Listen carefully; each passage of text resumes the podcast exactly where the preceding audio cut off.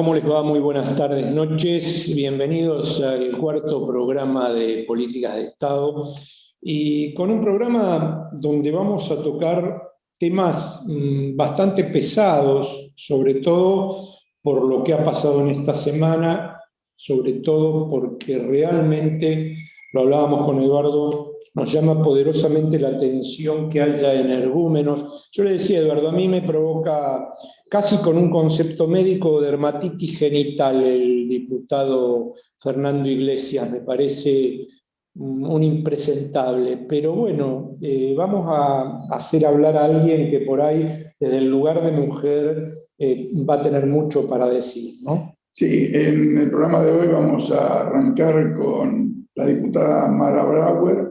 Eh, hay todo un debate dentro de la Cámara de Diputados sobre qué hacer, si hay que sancionar o no hay que sancionar. Hay que echar las patadas en el bueno, eso usted como periodista lo puede hacer, hay que ver. Yo como peronista. Hay, que ver, si los diputados consiguen. No, los diputados del PRO eh, van a decir que no. Pero esa, esa mayoría es importante. Porque nos gusta o no, hay un juego democrático institucional este, que hay que respetar en una república. Ahora, yo creo que deberían sacarse la camiseta de identidad partidaria para adoptar una actitud de tipo cultural profunda. Entonces, ojalá, ojalá este, más de uno piense en construir esos dos tercios que hacen falta para sancionar este, al diputado este, Fernando Iglesias en esta ofensa que no solo se lo ha cometido a Florencia Peña, se lo ha cometido a todas las mujeres y yo diría a la sociedad argentina en su conjunto.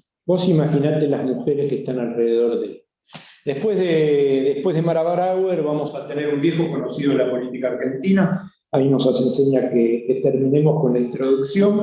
Y por último vamos a tener a quien damos en llamar, va, yo doy en llamar, la izquierda dura en su laberinto, otro, otro polémico para cerrar eh, este cuarto programa de políticas de Estado. ¿Vamos hacia ellos? Vamos. Dale.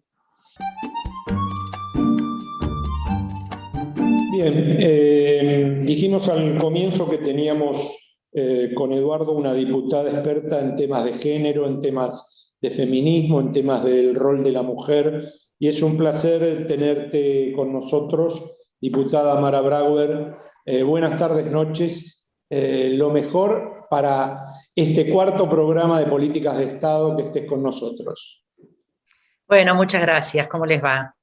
Bien, muy bien, Mara, un gusto, un gusto que estés. Mira, queríamos eh, conversar contigo eh, básicamente esta situación que, que, estaba en el centro del debate eh, durante esta semana, que son las declaraciones que ha realizado el diputado Fernando Iglesias, acusatorias este, sobre Florencia Peña, básicamente en su visita este, a Olivos.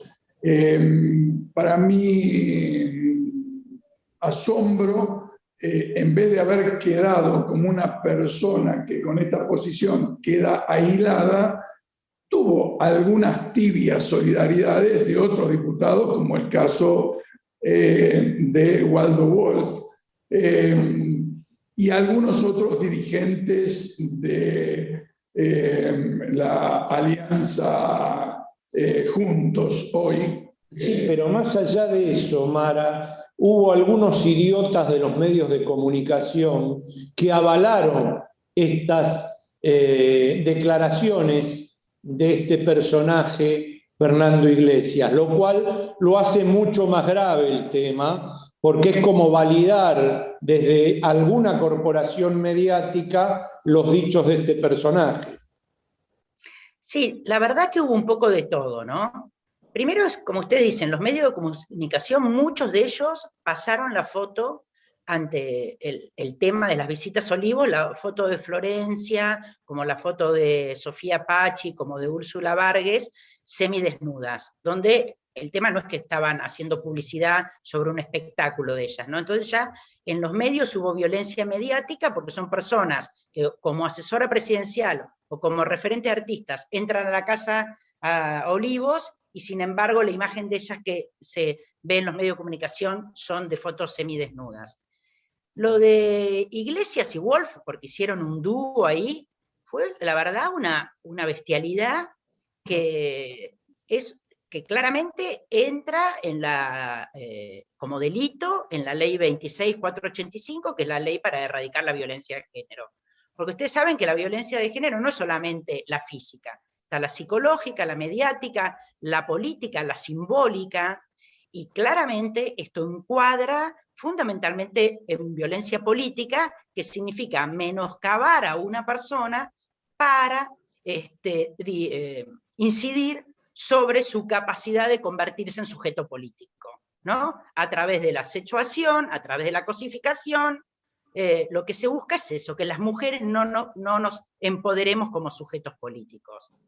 Y esto es lo que hizo Iglesias. Iglesias lo que hizo es una bestialidad y Wolf, cuando hizo el comentario, ¿no? Eh, de, rodillas, claramente haciendo alusión en una escena sexual, el vulgarmente llamado pete, es una violencia. Mara, aparte hay algo más grave, yo se lo decía a Eduardo, eh, yo escuché, no lo escuché a este, a este personaje porque realmente no le presto atención, pero lo escuché en un pedacito, en un programa de la mañana, eh, deslindando esa responsabilidad y diciendo que eso lo decía Florencia Peña de sí misma, o que era puta o que era petera. Un disparate, pero un disparate. O sea que el tipo se corre y le pone, proyecta, empeña los dichos que supuestamente dijo él.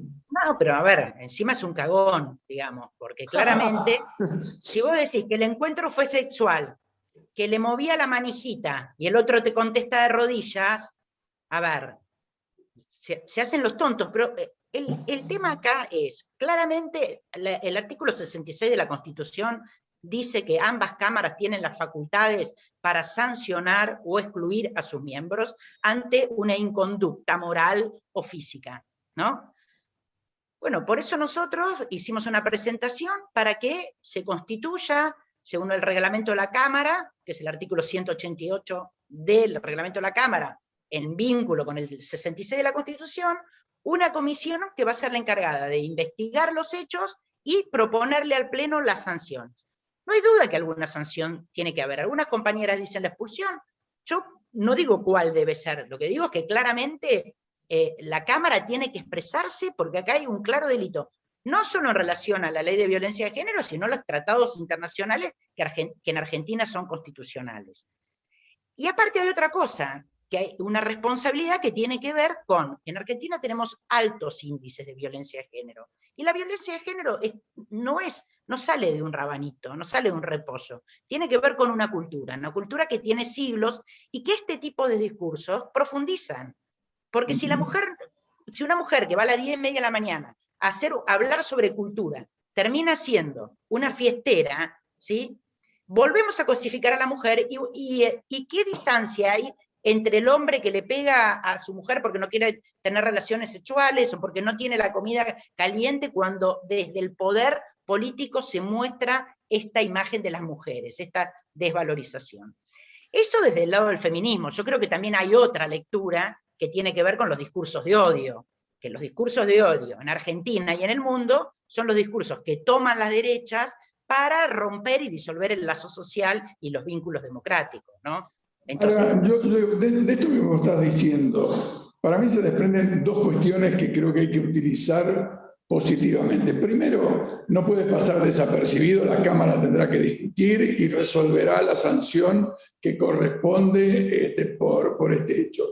Pero me parece lo importante es seguir instalando estos debates eh, contra la violencia de género en la sociedad argentina. Me parece muy importante, eh, em, no con fines electoralistas, porque algunos ya va a decir que esto lo queremos utilizar por una coyuntura electoral.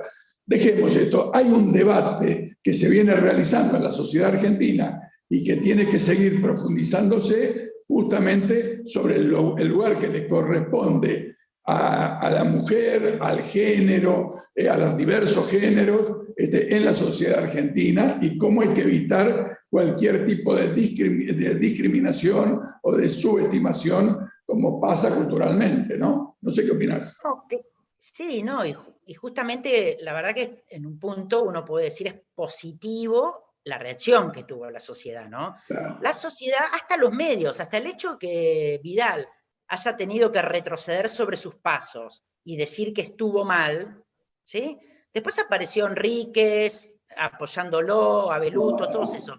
Pero Vidal empezó diciendo que compartían los valores a criticarlo. La sociedad argentina no, no tiene margen para soportar este tipo de cosas con semejante nivel de bestialidad. Y aparte, Iglesias ya saturó a todo el mundo. Yo creo que ni ellos mismos lo aguantan. Porque Iglesias está constantemente agrediendo no solo a las mujeres, sino a, los varones, al peronismo, a todo aquel que piense distinto que él, porque él está dentro de las líneas de los discursos de odio. Él es el que busca que la sociedad sea violenta, porque sabemos que una sociedad disgregada, una sociedad violenta, es donde tienen más caldo de cultivo los planes económicos que representa eh, el espacio político que, pertenece tanto Wolf como Iglesias. Así que me, parece interesante, digamos, que, esto no haya pasado así tan livianamente, Ahora sé que Florencia Peña también eh, hizo una denuncia eh, en la justicia, porque claramente esto, como yo decía antes, está previsto, y, bueno, y que aprendan a, que en la sociedad argentina no lo vamos a admitir más, las mujeres no lo vamos a admitir más, las mujeres estamos en la política y eh, no nos juntamos todos los junios a decir ni una menos para hacer un como sí. Este es un compromiso que creo que toda la sociedad tomó y, que es un orgullo en Argentina también, ¿no? Porque somos una sociedad mirada por el mundo en relación a nuestras leyes de igualdad de género y, a, todas las políticas de ampliación de derechos que tiene Argentina. Ahora, Mara, sería muy grave, muy grave, que esto quedara en aguas de borrajas, que quedara en la nada y que no hubiera sanción para este fascista, ¿no? Miren, la verdad que para que haya eh, la sanción se necesitan eh, dos tercios y, es importante que va a ser necesario que Juntos por el Cambio, algunos de Juntos por el Cambio, acompañen. Yo no sé de, qué se van a dibujar las diputadas, fundamentalmente las que se reivindican feministas, si no aceptan algún tipo de sanción, porque vos podés decir lo que quieras, pero no decir que acá no hubo violencia política, violencia de género. E, es imposible. Lo que hacen es relativizar, bueno, pero eh, fue en un contexto donde, eh, ¿por qué entró a la casa de, perdón, a Olivo? Pero ese es otro tema. No importa por qué entró Olivo, no estamos discutiendo eso, estamos discutiendo lo que él dijo. ¿No sabes que me, parece, vuelvo a insistir en este tema, me parece muy importante el debate que se está generando. Por supuesto, las respuestas, las reacciones, lo que ocurre en la Cámara, pero el debate que se genera en la sociedad, porque yo creo, acepto y reconozco, porque ustedes vienen en una batalla de muchos años, de, siglos, yo diría, para conseguir en alguna medida eh, igualdad. Pero convengamos que también en la sociedad los cambios culturales son lentos, a veces más lentos que los que los sectores, llamémosle una vanguardia que plantea el tema, este, los produce.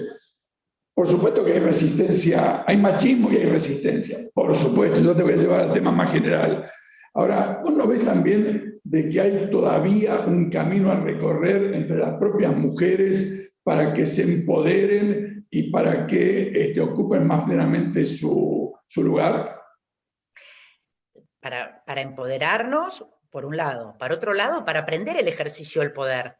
Porque el ejercicio del poder se aprende. Es una práctica como la participación y tantos años de exclusión nos llevan a que tengamos muchas veces dificultades en ese, en ese ejercicio.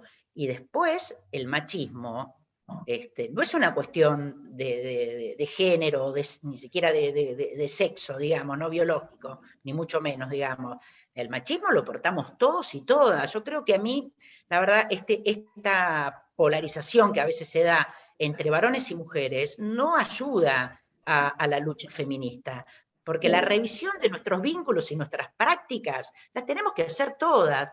Yo hasta hace poco era la secretaria de género del PJ de la, ciudad y hablábamos muchísimo del feminismo, pero a las 8 de la noche, las que se iban a la casa eran las mujeres, porque todavía no tenemos esa práctica de ver cómo nosotras sostenemos ese patriarcado en nuestros discursos. Bueno, ni decir la gente que rodea a, a, iglesia, ¿no? Las mujeres que rodean a iglesia claramente este, sostienen esa misma lógica, pero yo no puedo decir que tengo sangre pura feminista, porque no serías un ser humano, un sujeto situado en este siglo, ¿no?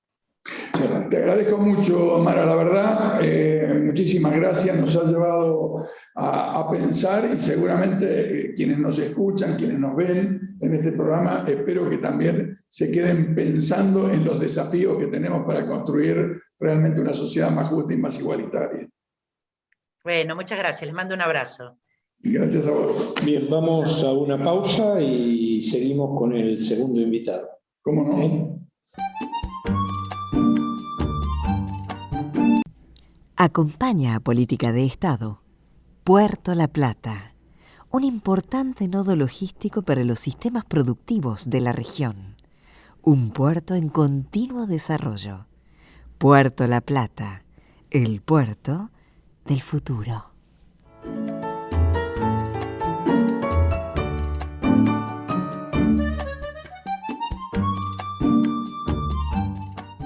Bueno, antes de darle la entrada al invitado, te quería leer, como te había dicho antes, un mensaje del programa pasado que tenía que ver con la exposición de Carlos Rosansky. El doctor Toletini, que es abogado penalista, dice, el problema no pasa por una reforma judicial, sino por tener suficientes huevos para darle una patada en el culo a todos los jueces. Ah, muy delicadito. Sí, abogado penalista. Eh, consensuar no es la palabra correcta, el que consensúa con los jueces crápulas es cómplice, todos deben dejar sus puestos porque por acción o por omisión también pecaron y eso pasó en el caso de Carlos Alberto Rosanti. El invitado, ¿cómo le va? ¿Qué dice tantos años? ¿Qué tal? ¿Cómo andan? ¿Cómo anda Ibarra? ¿Bien? ¿Todo bien? Bien, bien, bien. Trabajando, bien. Bueno, eh, Aníbal, un gusto tenerte aquí en el programa. Eh, sabes que este es el cuarto programa que estamos haciendo de este, políticas de Estado. Yo quería hablar un par de temitas con vos. Este, en el año 2006, duro año, seguramente lo recordás, nadie hablaba del tema lawfare. Sin embargo, en mi opinión, eh, todo lo que tiene que ver con tu destitución fue como un anticipo del tema que después se conoció como Leufer y que eh, se fue extendiendo en Honduras contra Mel Zelaya, en Paraguay contra Lugo, en Brasil contra Dilma, en Ecuador este, contra Correa, en Bolivia eh, contra Evo y en Perú este, que en los últimos dos años hubo cinco presidentes antes que eh, se realice este proceso electoral y asuma Castillo. ¿Lo ves así? ¿Compartís este tema? Eh, ¿Compartís que fue toda una maniobra este, armada artificialmente para eh, generar tu destitución? sí, sí, sin duda. Hay nuevas formas en esta disputa por el poder. Y, esas nuevas formas hay algunas que pasan determinados límites. Entonces, eh, creo que eh, si tomamos el ejemplo de Brasil, podemos encontrar eh, las dos expresiones de estas nuevas formas en la disputa por el poder, donde se avanza a cualquier precio. ¿Por qué digo las dos formas? Porque primero se da el juicio político contra Dilma Rousseff. No hay causa penal alguna contra ella, como no había causa penal alguna contra mí, y simplemente un tema de mayoría en el Congreso decide pasar por encima del voto popular.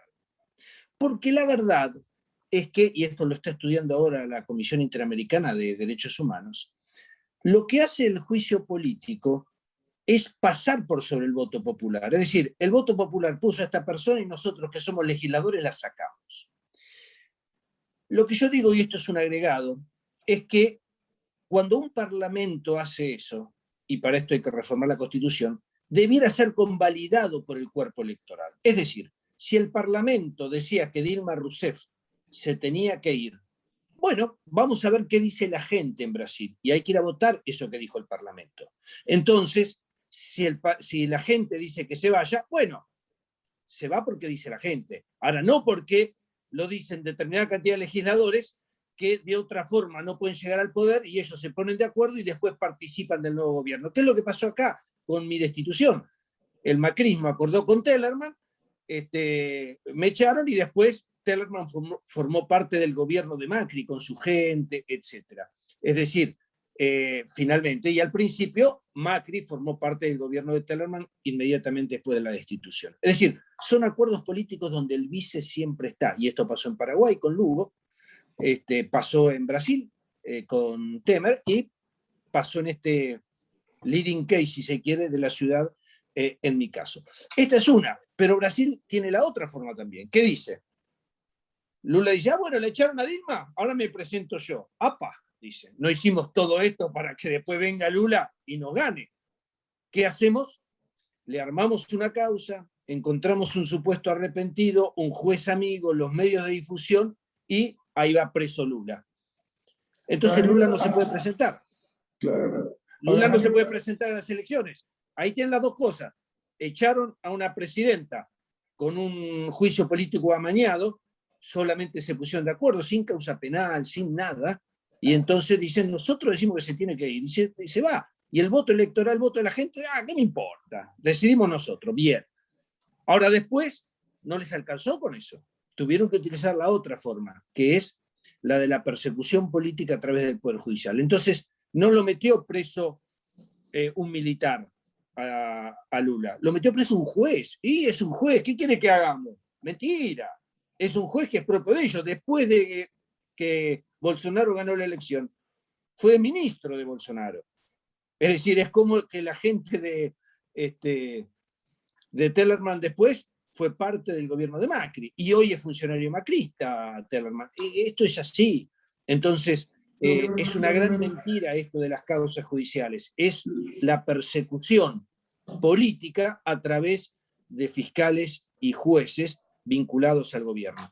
¿Y qué pasa? Aníbal, perdóname, compartiendo lo que decís, lo que me parece hay que tener en cuenta que no hay que simplificar. No es solamente una acción judicial o una acción legislativa. Es, es acción judicial, acción legislativa, acción mediática para generar un clima este, en la sociedad y generar las condiciones de, este, estas destituciones o estas remociones. ¿Compartís eso? Sí, claro que sí, pero además es todavía más que eso. Es una estrategia regional. Entonces, yo tomé el caso de Brasil, pero acá hicieron en la Argentina la parte del lawfare que es de las causas armadas para perseguir a la oposición. Eh, en Paraguay... Ahí, te iba a preguntar, porque en la Argentina hicieron todo esto contra estos gobernantes, pero eh, no pudieron destituirlo. Generaron las condiciones para un relevo institucional a través de las elecciones. Bueno, es que en realidad ellos tienen el plan A, el plan B, el plan C, y depende también cuál es el que pueden llevar adelante. Entonces, eh, durante la última etapa del gobierno de Cristina, eh, fue una, pero tremendo la estrategia en términos de instalación mediática de hechos de corrupción, o mismo Nisman suicidado y fue Cristina, eh, fue un homicidio, entonces los medios juegan su carta, porque los medios son parte de la disputa del poder. No existe el medio eh, objetivo, esto como uno idílicamente decía, son empresas y que van por la disputa del poder. Entonces juegan eso. Lograron ganar las elecciones y luego viene queremos destruir a la oposición y no alcanza con ganarle. Hay que meterlos presos y entonces hay que armarle la causa, hay que conseguir arrepentidos, hay que conseguir jueces y fiscales. Y ahora, como fue ayer la audiencia del memorándum que había hablado Cristina el otro día, quedó en evidencia el escándalo, el escándalo que fue esa causa. Ahora, Dos jueces Aníbal, eh, tomando esto que decís, eh, las corporaciones mediáticas están enancadas en lo judicial, en el Poder Judicial, porque no existirían una sin la otra. Los medios... Están enancadas, pero es más todavía. Hay muchos jueces que resuelven de una manera porque le tienen miedo a una tapa de Clarín. A ver, yo voy a decir lo siguiente. Yo voy a decir lo siguiente. Eh, Jaime, Jaime, eh, está preso hace cinco años y pico. Creo que son cinco años y cuatro meses. No tiene una sola condena judicial, o sea que está en prisión preventiva. Y usted dice, esto es un disparate, es un disparate.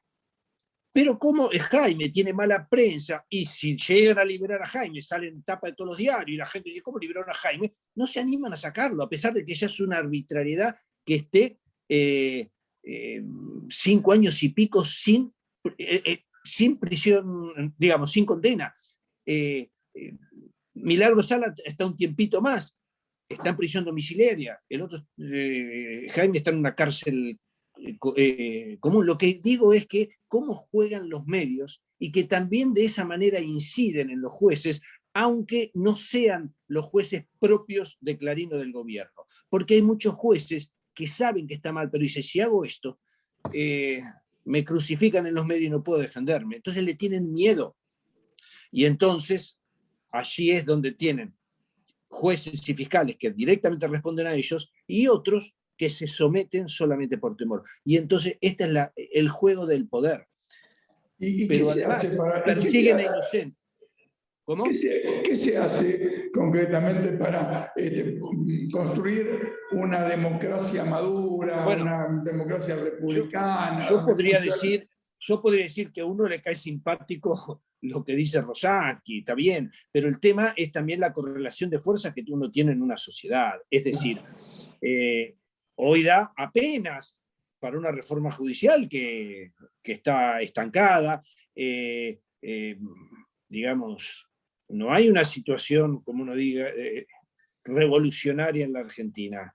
Tenemos esto, y con esto ni siquiera tenemos mayoría en el Parlamento. A ver, voy a dar un ejemplo. ¿Quién es el Procurador General de la Nación hoy? Casal, que fue puesto interinamente por unos meses y hace tres años y medio que está. ¿Y quién lo votó? Nadie lo votó. Pero no dice la ley que lo tiene que proponer el Ejecutivo. ¿Y qué? Entonces, ¿qué hace? Como se necesita dos tercios para poner otro, ¿qué hace el PRO? No le doy los dos tercios. Y entonces, aunque me traiga el Papa, no le doy los dos tercios. ¿Y por qué no se los da? Porque Casales de ellos. Entonces tienen un procurador contra la ley. Entonces, si no tenés mayoría en el Parlamento, ni siquiera con esta grosería podés eh, porque eh, si no tenés que sacarlo por decreto con todo un escándalo y no tenés la fuerza para hacerlo. Pero, vuelvo a decir, hay que ganar la elección. Si se gana la elección y se tiene mayoría parlamentaria, entonces muchas de las cosas que están pendientes van a poder avanzar. Bueno, Aníbal, eh, se nos fue el tiempo. Eh, la conclusión es que no hay justicia independiente y no hay periodismo independiente, con lo cual estamos al horno. No, no, claro, es que lo otro sería una ingenuidad. Yo voy a decir una cosa, hay jueces independientes, hay jueces valientes, fiscales independientes y fiscales valientes. Hay otros tantos y puestos en lugares claves porque amañaron procesos eh, de concurso, porque trasladaron sin autorización del Senado, por toda una serie de cosas, y por la historia del Poder Judicial, que es una historia muy conservadora, un poder que no se somete al voto popular, tenemos lo que tenemos. Y entonces operan de esa manera. Bueno, eh, esto no es de un día para otro, salvo que una, una revolución, pero no estamos en una revolución. Entonces, eh, es un proceso. Pero que estamos, no sé si al horno, pero calentito, sí. Gracias Aníbal, nos vamos a volver a ver seguramente. Este programa está a disposición, ¿sabes? Para todos los que quieran construir un país en serio, una democracia en serio, y vos, por supuesto, te consideramos parte fundamental en todo esto. Así que, habrá más de una oportunidad para seguirlo. Gracias. Muchas gracias. Bien. Eh, ¿Qué dijo Rosansky los otros días? Sí, ¿no? Sí. O sea, Evidentemente, evidentemente, eh, eh, Ibarra habla de correlación de fuerzas. ¿no? Es muy difícil luchar contra las corporaciones, ya sea las de medios. No, porque aparte tienden a reproducirse, Ese es el tema. Exactamente, ¿no? Y aparte, a ver. Es como nosotros, aprendemos a reproducir. Si yo pego, pego, pego, pego, y se convierte en una verdad absoluta. Entonces, ¿cómo vas contra eso? Sí, claro, claro, eso actúa sobre el inconsciente colectivo. Tenemos otro mensaje para terminar el bloque de Ibarra que también tiene que ver con el programa pasado, un licenciado Luis María Colaneri de Zárate, eh, una consulta para Tayana en cuanto a la gestión que realizó respecto a la hidrovía, si existe la intención de profundizar gestionando a través del INVAP la compra de radares terrestres para el control de tráfico en los ríos internos y el establecimiento de un centro de control. Eh, Luis, cuando volvamos a traer a Tayana lo vamos a poner en autos sobre esta pregunta y sobre muchas otras cosas que tienen que ver eh, sobre la hidrovía. Pasamos al próximo invitado. Acompaña a Política de Estado. Puerto La Plata, un importante nodo logístico para los sistemas productivos de la región un puerto en continuo desarrollo. Puerto La Plata, el puerto del futuro.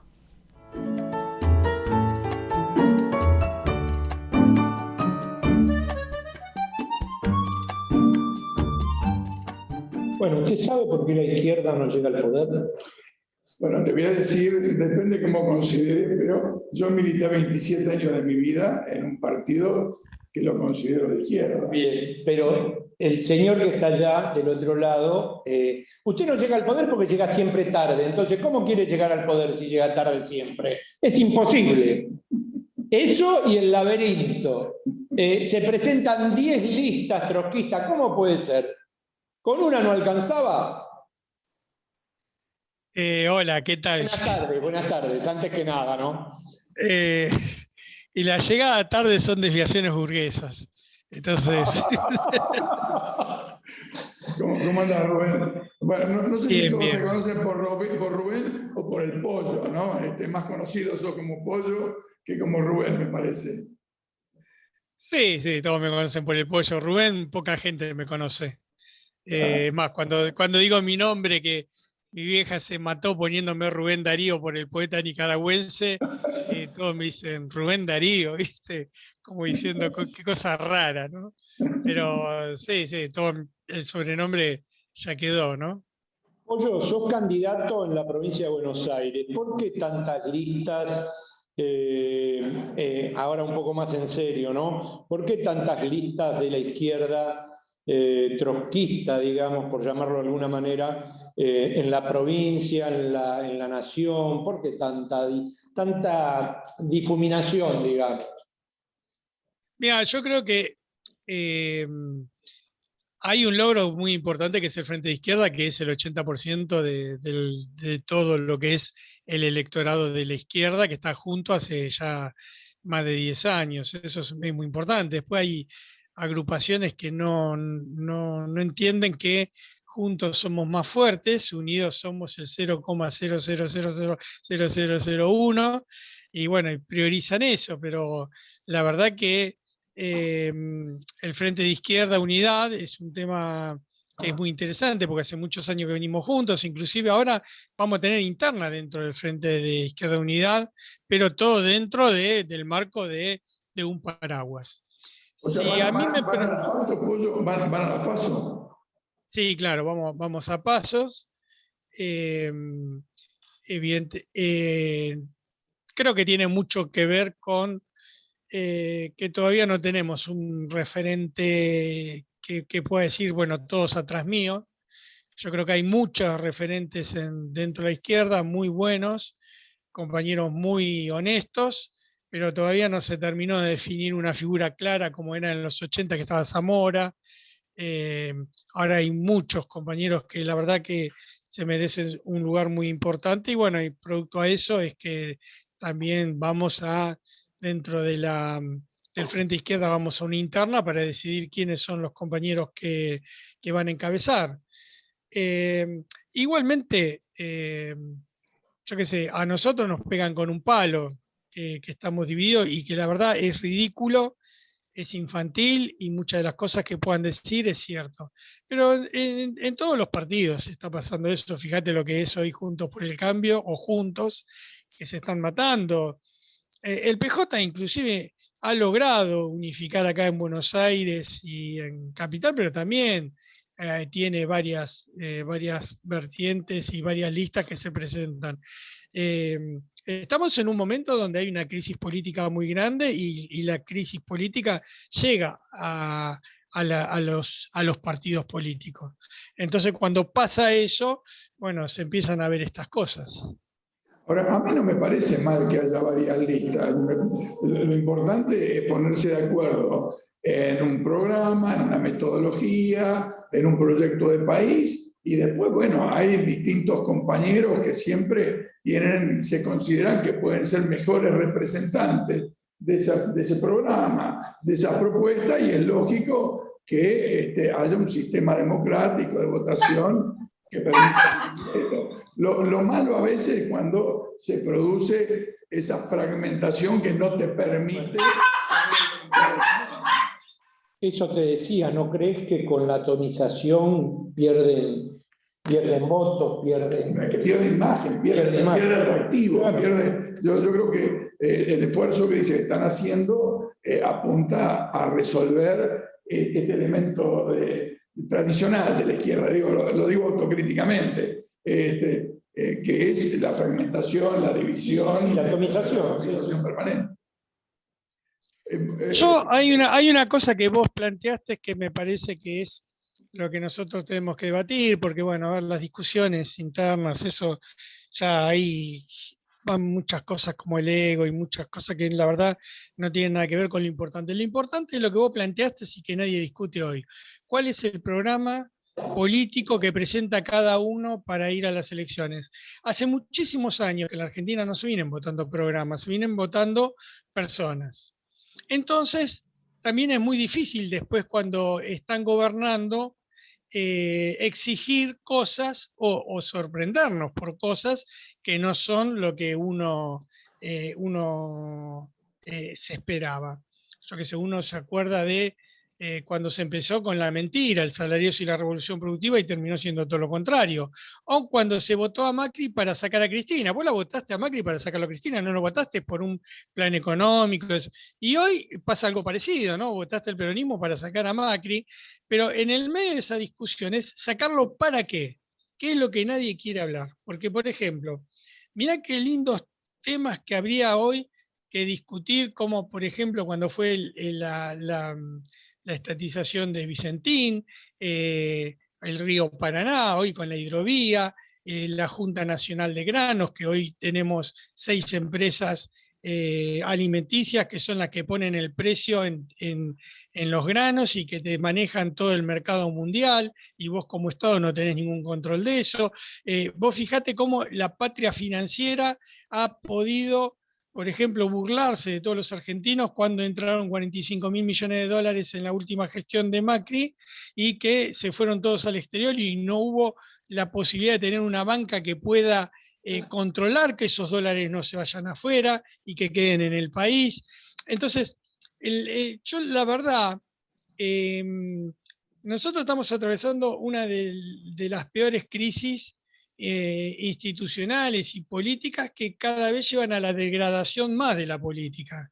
Yo qué sé, ahí eh, aparecen personajes en la política que uno dice, bueno, pero este pibe no, no podría ser ni siquiera, eh, no quiero faltarle el respeto a nadie, ¿no? Pero uno se da cuenta que, yo qué sé, patinan mucho. Cuando vos necesitas tanta plata, tanta plata, para poder instalar un candidato, ya ahí te están mostrando que hay algo que está mal.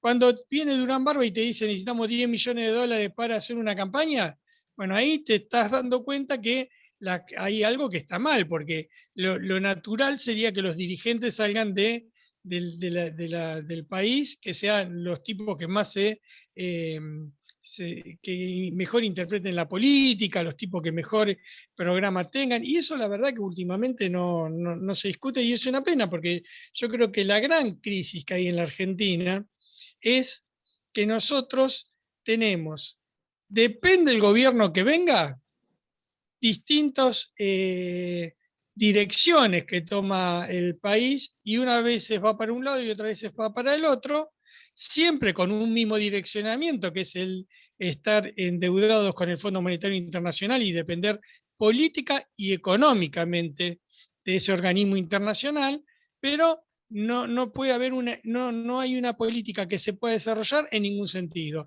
Y después vos para abajo ves cómo la educación se cae a pedazos, de ser un país que teníamos una educación que era eh, ejemplo en, en, el mundo, una salud que se cae a pedazos porque los hospitales se caen a pedazos. Hoy estábamos viendo movilizaciones de enfermeros y médicos, enfermeros y médicos, que son los tipos que son aplaudidos por el cómo están enfrentando el COVID pidiendo un aumento salarial, o, ves, eh, o ves que cada vez hay más desocupados y nadie te dice, mira, nosotros vamos a solucionar el problema de la desocupación con este programa económico, con este, con este plan. No, nada, nada.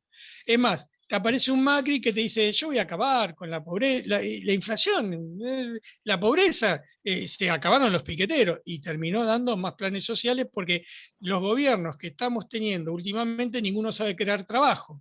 Entonces, como no sabe crear trabajo... Una, una pregunta, Pollo. Con, con semejante nivel de desafío, ¿a vos te parece que alcanza con la unidad de la izquierda o hay que pensar en una unidad eh, más amplia de los sectores nacionales, populares, de izquierda, progre, porque el desafío es grande. Es un debate que nos estamos dando y yo creo que sí. Yo creo que hay que...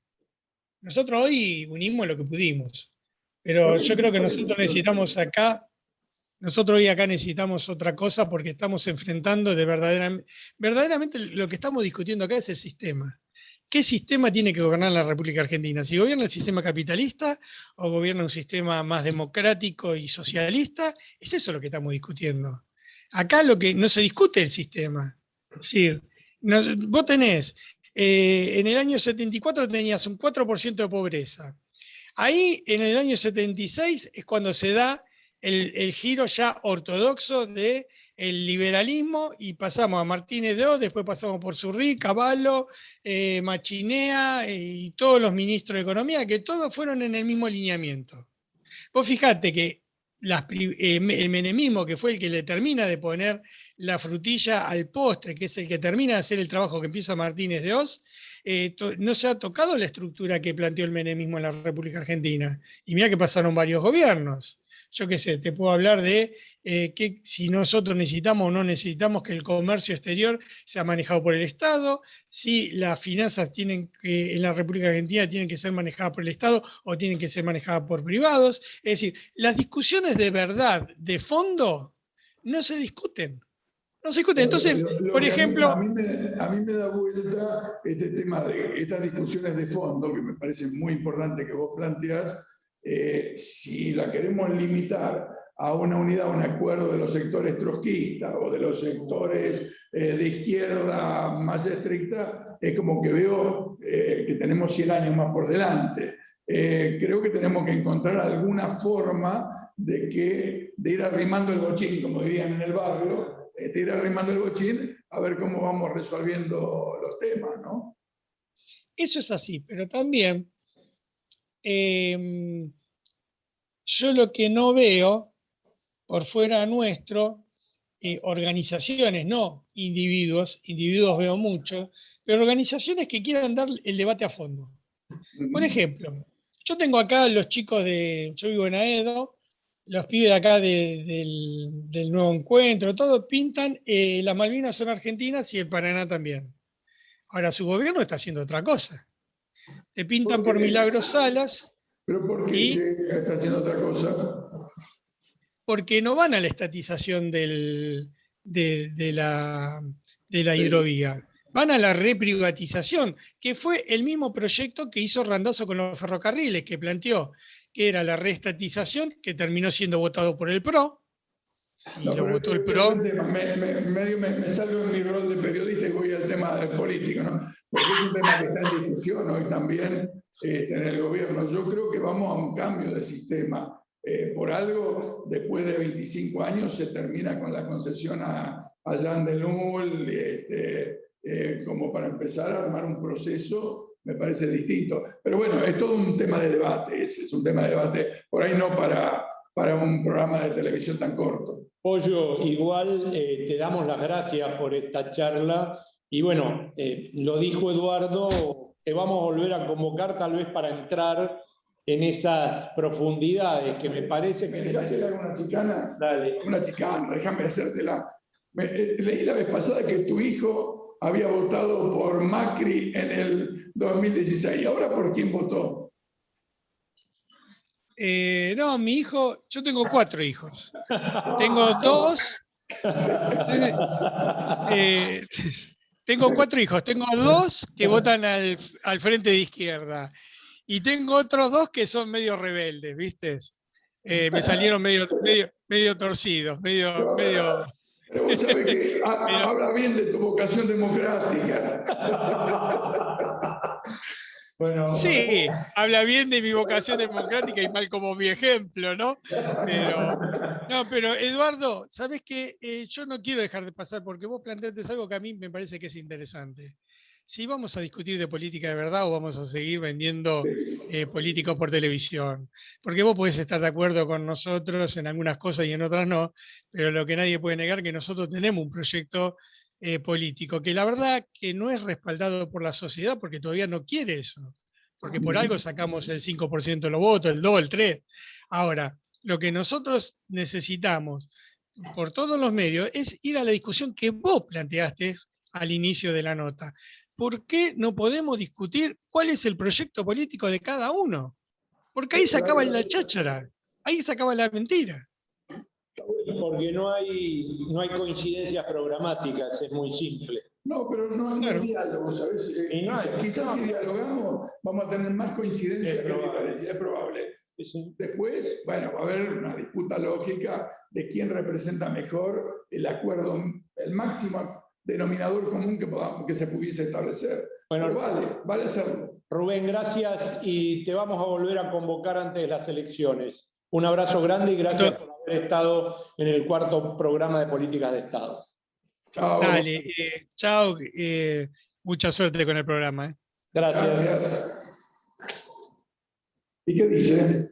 ¿Y qué dice? Bueno, yo quiero que usted me aclare. Usted me dijo, eh, yo estuve 25 años, yo no dudo de su militancia, pero al poder lo que se dice es poder. No se llega a la ley. Ah, bueno, bueno, no, entonces no, tengo nada que decir. Desde la, política de la izquierda, dije yo, hasta ahora. Ahora, hay izquierda, en mi opinión, porque ese fue un debate por el cual me fui del PC. Ah, Para mí hay, hay izquierda que no está solo en los que se autodefinen como parte de la izquierda. Yo creo que hay izquierda en el peronismo, hay izquierda en sectores populares diversos, incluido en el radicalismo, y creo que hay que encontrar, es decir, ¿qué, ¿cuál es el proyecto de la izquierda posible, bueno, lo tomó, real de transformación de la Argentina? Lo tomó Sobrero eso que Sí, por eso digo, me parece que ese es un tema este, que vale la pena este, discutir en serio.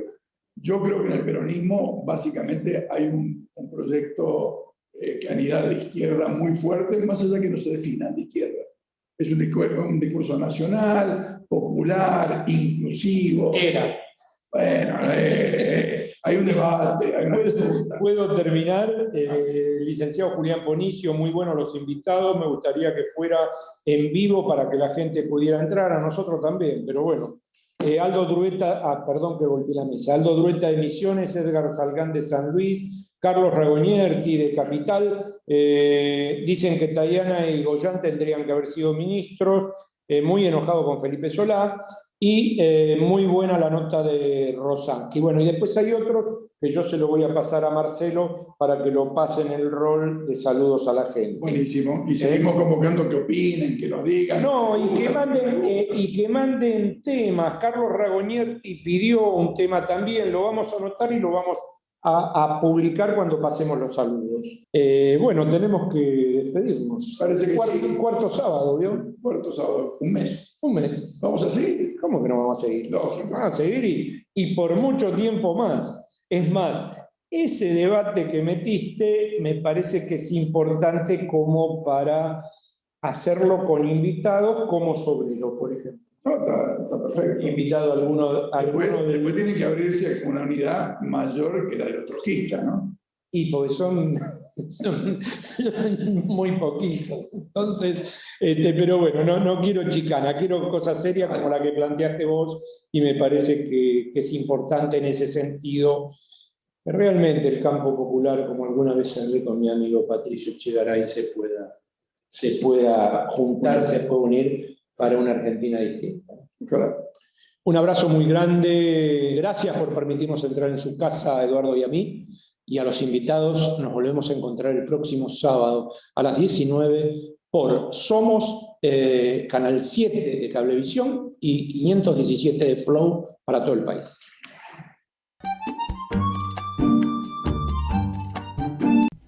Acompaña a Política de Estado. Puerto La Plata, un importante nodo logístico para los sistemas productivos de la región. Un puerto en continuo desarrollo. Puerto La Plata, el puerto del futuro.